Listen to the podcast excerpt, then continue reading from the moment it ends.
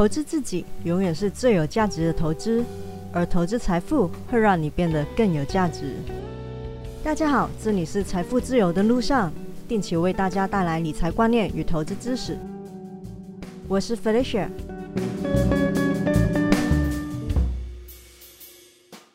上个礼拜关于美股的基本面方面有比较重要的资讯。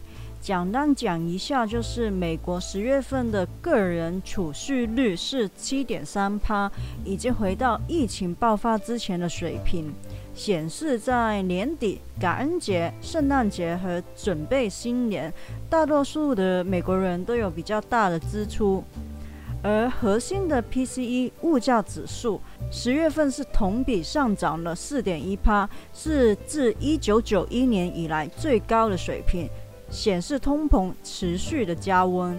十一月二十号的单周失业人数也似乎回到了疫情前的水平。如果可以维持低失业的人数，联准会的加息步伐就可能会加快。例如说，会加快结束购债的计划，让升息可以提前。而鲍尔终于也发现了。涨价本来就是因为物价有僵固性的，也就是说经济学说的粘性，而粘性价格会让市场在短期内难以达到平衡，导致某程度上的市场失灵。鲍尔也终于承认了高通膨的风险增加。It's a good time to retire transitory for inflation. 是时候放弃通膨是暂时性的说法。看来联准会压力山大，也不得不承认了。但是呢，还是有一个很大的变数，就是疫情。因为疫情严重的话，就很难去加快加息的步伐。这两件事是有冲突的。在变种病毒 Omicron 爆发之初，也就是上个礼拜四、礼拜五的时候，媒体都说的非常的严重。的确，病毒突变的部分是多了很多，比 Delta 还要厉害，很大机会会让现有的疫苗没有办法防堵感染。但目前的资讯是显示，现有的疫苗还是有效的预防重症。而这个变种病毒呢，虽然传播力是很强。该庆幸的是，导致重病和致死的几率都不那么高，所以到周末的时候，媒体有开始说，大家不用太过的担心啦，但还是要做好防疫啦。而莫德纳的 CEO 昨天又说了，针对 Omicron 的疫苗研发还需要好几个月，这就是美股期指在台湾时间礼拜二下午由红翻黑的主要原因。不过，辉瑞的 CEO 也出来说，有信心口服药能够对抗现在的变种病毒。金融市场最怕就是不确定性，就让我们再观察一下下吧。待在台湾的话，现在都挺安全的，但希望大家不要松懈，该戴口罩还是要戴好戴满。就算能够预防重症，也不代表感染了、康复了之后就完全没有后遗症的，所以还是小心为上。话说回来，新的变种病毒和好些国家进入冬季之后疫情升温，难得的让美股在黑色星期五只开半天盘的情况下也下下来。亚洲股市的表现是更弱的，台股算是当中比较强势抗跌的。Omicron 大概还会影响全球股市一阵子，有些国家也有一些锁国的行动，比如说像日本就暂时封关了。不过也有像美国那样的，拜登表示还没有封锁的必要。毕竟我们对这些病毒啊有对抗的经验，就好像对抗 Delta 一样，在一开始可能会有一些慌乱，不过慢慢的还是会有继续的回到正轨。我们还是要再观察一下后续的发展，因为多头的架构是有点被 Omicron 搞局破坏了。接下来还得看市场是不是真的对新的变种病毒有足够的抵抗力。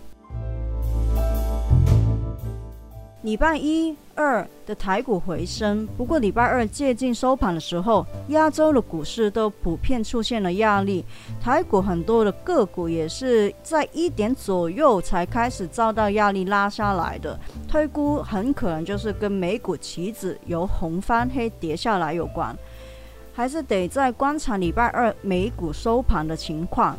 台股的加权还是偏弱势，虽然是股会齐扬，但是月线还是没有能够站稳，所以只能够看作是反弹。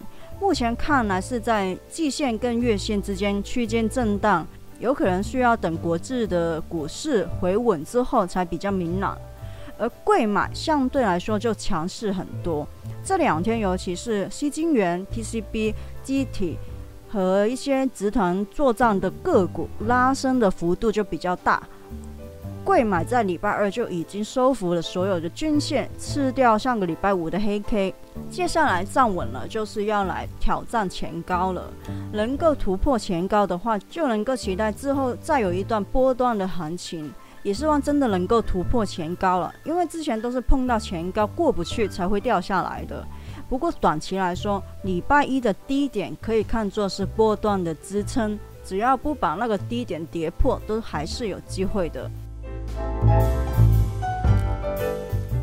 美股方面，纳指和费棒都有比较强势的表现，尤其是费棒在礼拜一已经收复所有的均线。如果礼拜二收盘还能够维持这个势头，确定站上所有均线的话，那基本就只剩下要突破前几天的高点，突破前高很重要，这跟台股的贵买是同理的。前高无法突破的话，又会掉下来。而万一飞棒掉下来，它底下的均线其实都很靠近，能够跌的安全幅度并不是太大。因为飞棒这一个突破上升轨道走得很陡峭，离季线是很远的。录音的当下是美股的盘中时间，现在看五日跟十日线是有点危险，但是还立守在月线之上。月线一定要守好，你去看费邦的 K 线就知道，季线还在之前的上升轨道之中。往季线去探的话，可是有两百点，大概七点多趴，快八趴的幅度。所以费邦真的要加油走高啊！那只在礼拜五掉下月线之后，礼拜一也勉强站回五日均线。盘中的时间现在看起来是守不住了，很可能还是会往下去寻找季线的支撑。之前说过，辣子可行的回档幅度其实会比较大，因为它离季线的确是有点距离。不过礼拜五下杀了一波之后，距离也缩短了一些，剩三点多快四趴的距离，但还是希望不要再下探季线了。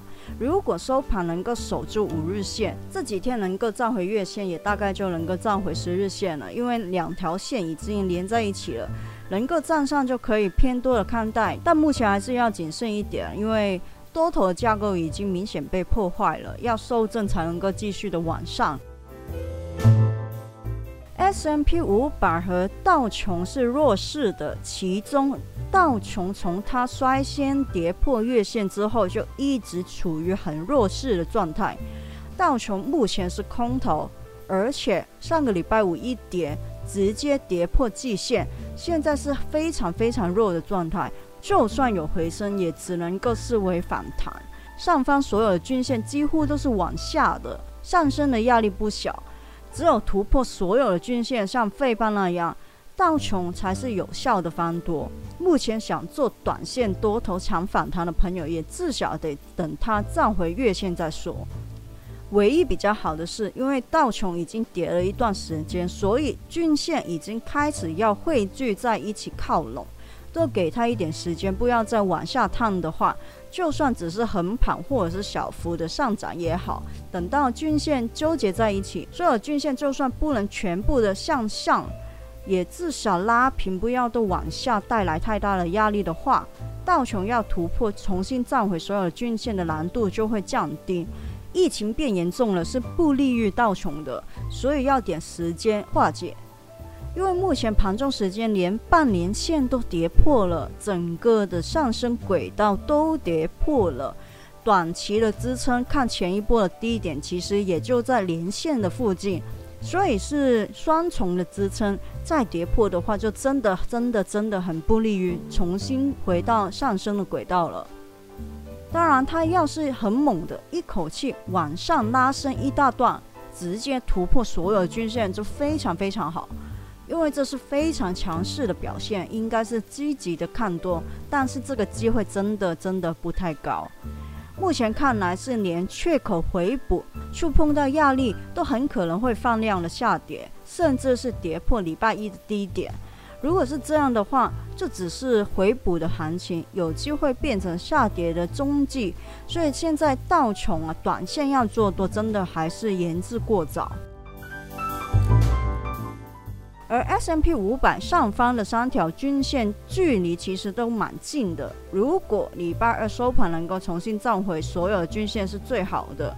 那它再往下的话，季线也是有一段距离，往下探的话，就真的会像道虫那样形成盖头反压的状态。目前月线还是往上的，趁压力没有那么重，能够一鼓作气收复失地是比较理想的。不然一直站不上去，就很可能会复制道琼的弱势了。呃，不过目前看起来真的不那么理想了，就看这几天能不能好好的突破了。